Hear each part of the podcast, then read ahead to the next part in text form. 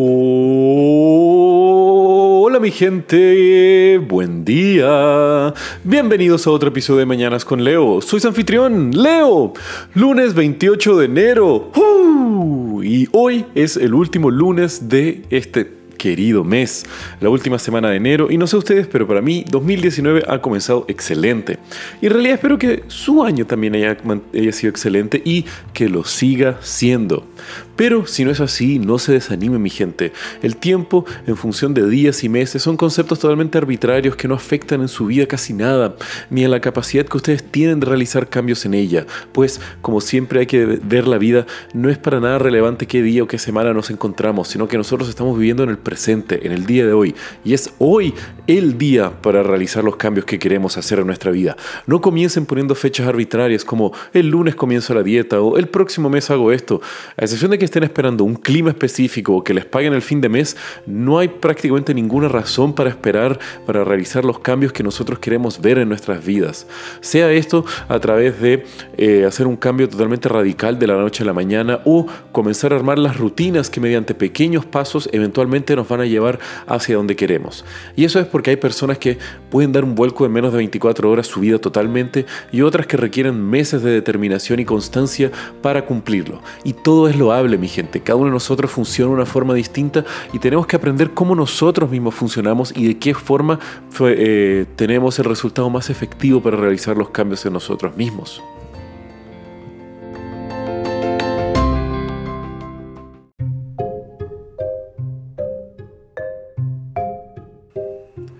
Y hablando de cumplir metas, hoy les quiero contar la historia de un tubérculo. Sí, un tubérculo que no sé yo que si tenía muchas metas y aspiraciones, pero logró traer la paz, estabilidad económica y posiblemente se le atribuye la dominancia de todo un continente en la geopolítica global por casi más de 300 años. Y esto me refiero a la papa o la patata, conocida eh, por su nombre científico de Solanum breviculae, para aquellos ñoños que les encanta saberse los nombres científicos de las cosas. Y es un tubérculo que imagino que prácticamente todos ustedes que están escuchando lo han consumido aunque sea una vez en su vida, si no varias o si no lo han comido en los últimos días, no sé. Y esto es pues, la papa es algo increíblemente flexible, puede ser consumida de casi cualquier forma, hervidas, salteadas, fritas, rayadas, rellenas, horneadas, hechas puré, transformadas en chips, etc. Podría estar aquí haciendo un episodio donde casi que por 7 minutos ininterrumpidos les podría mencionar el inconmensurable número de elaboraciones para hacer papas. Pero bueno, el tema es que aún así, esta es una fuente de alimento almidonosa que gran parte de la humanidad la transformó en parte de su rutina. Y este tubérculo tuvo sus orígenes bastante interesantes, pues, oriundo de América, los registros más antiguos de cosecha de papa provienen de una región en la frontera entre Perú y Bolivia, y posiblemente desde ahí se diseminó por todo el resto del continente, siendo consumido por casi todos los habitantes precolombinos de las Américas. Entonces, con la llegada de los españoles, vieron este tubérculo y se lo llevaron a Europa, y ahí fue como poco a poco generó un cambio radical en la vida de los europeos. Y esto debido a su adaptabilidad al clima europeo, la facilidad que era de cultivarla, al mismo tiempo significó un activo económico poderoso para los agricultores de todo el continente y ahí es donde la magia de la papa comenzó. Y esto es porque, según un estudio del National Bureau of Economic Research, es gracias a la papa que Europa gozó de una reducción significativa de los conflictos armados en su tierra. Esto se debe a un estudio de más de 2.400 conflictos armados entre los años 1400 y los 1900, vieron ciertos patrones que emergieron de la introducción de la papa a la dieta europea. Y por un lado se da que se redujo el valor de la tierra y se incrementó la productividad de eh, la agricultura en todo el continente.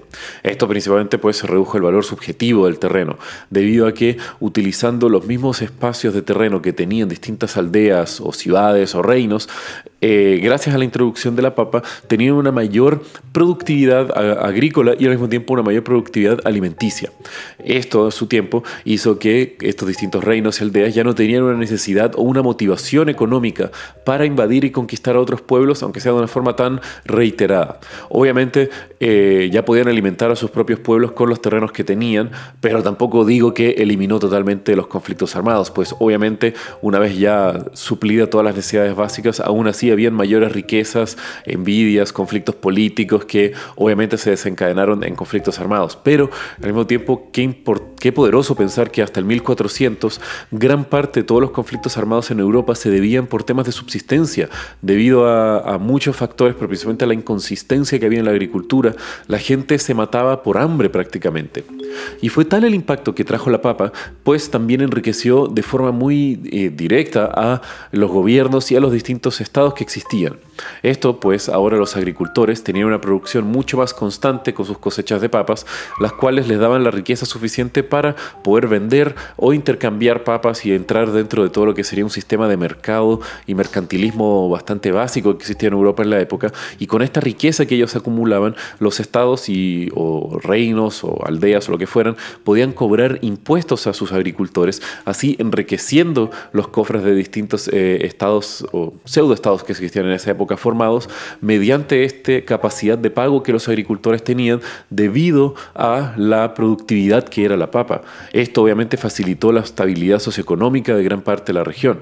Al mismo tiempo, la dieta europea se vio afectada de tal forma que se estima que casi un cuarto del crecimiento demográfico europeo que sufrió desde los 1400 en adelante se le atribuye principalmente a la papa como el alimento que lo hizo posible.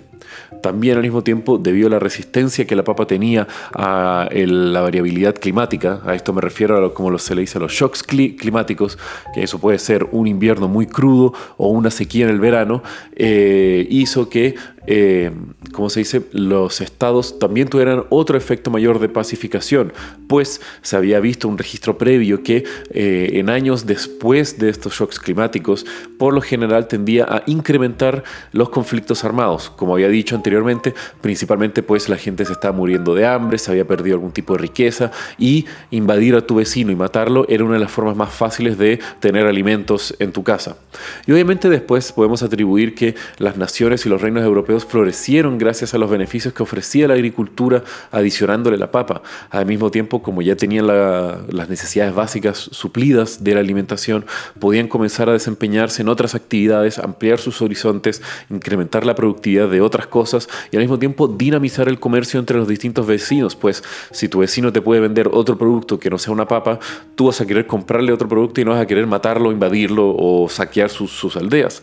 Y es curioso ver cómo la base de la sociedad medieval estaba basada tan fuertemente en la agricultura pues obviamente no hay otra forma de mantenerse alimentado. Mientras que en aquella época habían conflictos armados porque la gente tenía hambre, ahora tenemos una abundancia de alimentos, alimentos perdón, en las cuales estamos combatiendo no contra el hambre, pero contra los efectos adversos de tener demasiada comida, porque ahora la sociedad sufre de temas de obesidad, sedentarismo y todo lo que antes podría ser considerado una vida de increíble lujo.